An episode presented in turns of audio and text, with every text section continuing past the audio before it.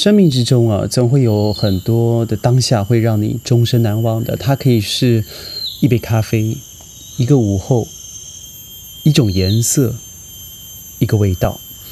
嗯，对我来说，书，它是一个让我人生更加充满色彩的一道亮丽风景。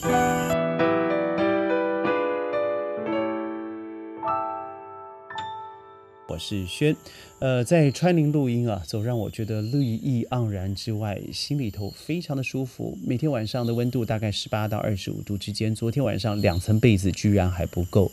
今天早上呢，一早洒下的阳光，你一点都不觉得湿热，呃，你会觉得，嗯，身在这样子的环境真好。但昨天晚上，我应该说是一天。我看完了一本书，那让我有一种震惊，而胜过于感动。我个人非常喜欢读书、听书、说书。嗯，在每个月，应该说每一周吧，每一周我要读完的杂志大概有三本，三本都是文字而不是图画哦。而在书籍上面，我会要求我自己一个月可以读完四到五本的书。那每个月这样加下来，我大概也有二十本左右的量。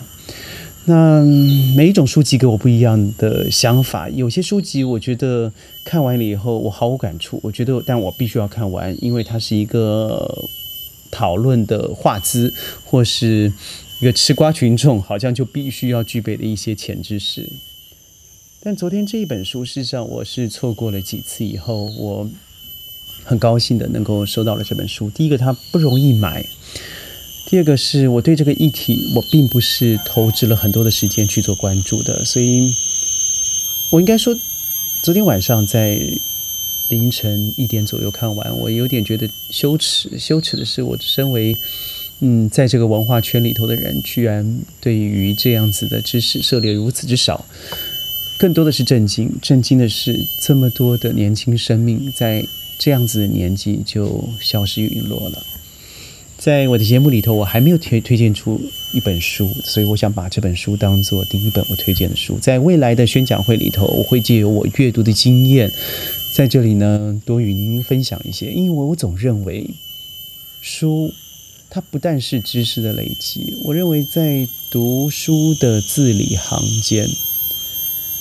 它帮助你做了一种反刍和升级，会有一点点达到智慧的那一种阶段。当然，智慧是需要很多经验的累积、挫折的累积，它不会那么容易的。嗯，不论是读书或是仔细的听书，都对个人来讲是一个升华，可以帮助自己在凡事之间找到另外一个出口。这本书呢是。兰博周先生所写的《寻找祖国三千里》。当我看完这本书的时候，我发现它是应该说是三个大文章的组合。除除了前面有《寻找祖国三千里》以外，还加上后面的呃《寻找住仔与黑仔的下落》，或者是寻找……嗯，各位可以看看里面的一些内容啊。我想我就不做剧透了。但为什么我要特别介绍这本书？尤其是《寻找祖国三千里》。嗯，我觉得蓝先生这个他在著著作的过程，我非常喜欢的一点哦，这种报道文学，他尽量的以报道的方式来呈现事实的真相，也就是大量的佐证、大量的采访、大量的去寻找已经失落的嗯文字上面的记载，尤其是白纸黑字上的记载，所以。因为非常的敏感，里面讨论了不论是在殖民时代的台湾现况，呃，这些在于要抗日的台湾青年，我认为英雄，嗯，他想回归到祖国的怀抱，经由日本辗转到朝鲜，进入了中国，然后百千万劫的进入了重庆，而后回到了台湾。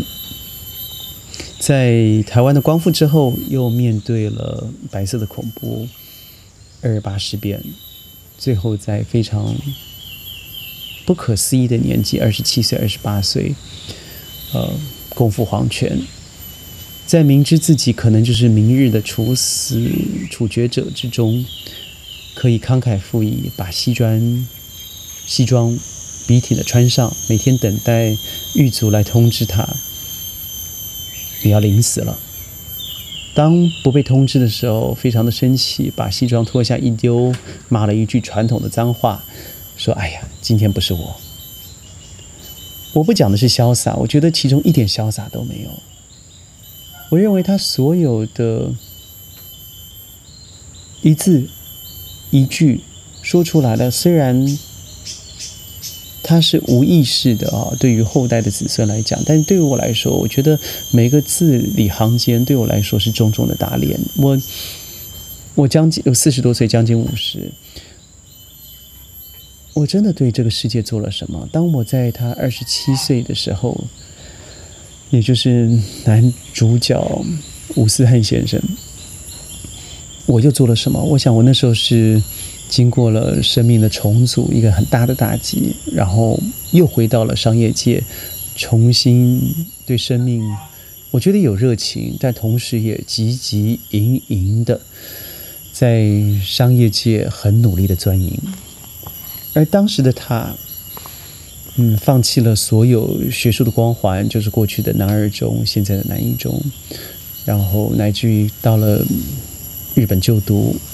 嗯，他放弃了非常保守的东京地大，进入了嗯京都地大的医学系。当然，医学系不是他所想，而是父亲吴云希望他去追求的一个目标。往往在那个年代，你知道，嗯，西元呃，在二次大战前后那段时间，各位可以知道，在那段时间的民风是相对的、相当的，应该说相当的保守。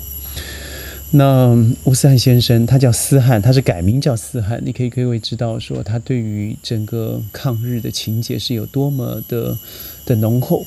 我为什么特别喜欢蓝先生、蓝伯洲先生的的文字哦？我觉得报道文学里头，他不加注很多的个人情感，除了在最后一个章节，他论述了一个他在采访的过程，他据实的去。报道出很多当时的情节，那情节是巨细靡遗的，靡不能说是巨细靡遗的，但是他必须要用很多的画面、呃影像、采访，拼拼凑凑的去找到当时非常非常不容易找到的台湾新生报啦等等日文的、中文的报纸，来对于自己的采访做佐证。我很喜欢这样子铿锵有力的文字报道，因为历史。它美好的地方是，它可以教育你，同时它可以挫败你，因为它是不可能更改的。说说我那个年代好了，我们的教育里头，呃，孙中山先生是国父，蒋中正先生是我们的伟人，救民于苦难。那在于台湾的所有的民众呢，要记得一句话，就是保民防谍，嗯，要反攻大陆。所以我们采取的不是募兵制，是征兵制。在我那个年代的时候，各位或许现在不能相信，但就是没有当兵你是不能出国。虽然我还是努力出了国，但我记得那个时候想要出国是多么不自由的事情，因为必须要当兵。那我先说说当兵做了什么。坦白说，我感激我这两年当兵。绝对不是军事上的训练，而是团体上的训练。对于人和人之间的呃互动，呃尔虞我诈，或是互相关怀。我在当兵里头交往了我生命里头最重要的三个朋友，其中一个呃现在商业界非常有名气，其中一个呢他是当初签下的志愿役，到现在是自自己呃自营商哦，做的也是非常这个风生水起，做的相当好。另外一个是我。现在的事业伙伴的发起人，呃，他叫小慧。对，在当兵的过程，我在军事上的训练，我认为应该是零分吧。但是在人际上面的训练，对我有很大的帮助。但当时我永远记得所有的教条主义，所有的签。呃，签署的文件，因为当初各位认为我稍有风，呃，文采，然后呃，中文也写的还可以，于是我做了很多很多在文字上面必须要做的工作。嗯，我昨天在看到这本书《寻找祖国三千里》的同时，我看到很多的签文哦，我居然在我当兵的时候还看到同样的格式，因为我在呃。军军军警啊，军警处，也就是在总统府附近，也就是当初人民闻之色变的警备总部，那就是白色恐怖的发源地。所以我看到了一些和我当初相仿的一些格式文件，我心里突然一颤啊！就是在我之前，有多少前辈他同样的签署了这样子的文件，我还是要介绍一下，现在叫的叫做东东，它真的很不像只鹅。它比较像只很有灵性的狗儿、毛孩子。呃，我到哪里去，即使上厕所，它也跟着我去，然后在门帘外等着我出来。我要打球，它也跟着去，然后打完球呢，它就跑到球场上来。在打球前，它绝对不会妨碍你，它就这么可爱。它是一只很可爱的毛孩子。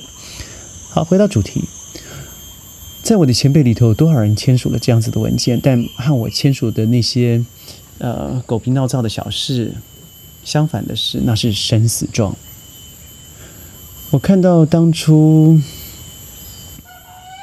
批下来的教条主义，我看到在死刑犯必须要呈给总统批示的时候，我看到蒋中正先生的画押，甚至本来是十二个人要处决，他增加了另外四个人，因为认为十二年的刑期不够，必须要以死刑处决。